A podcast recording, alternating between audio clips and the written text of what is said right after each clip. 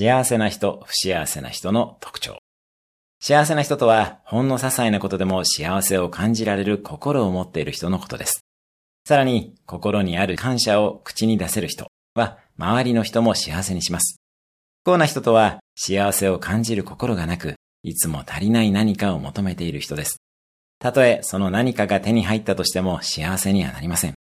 幸せか不幸せかというのは主観の問題であり、自分がどちらに意識を向けるかによるものです。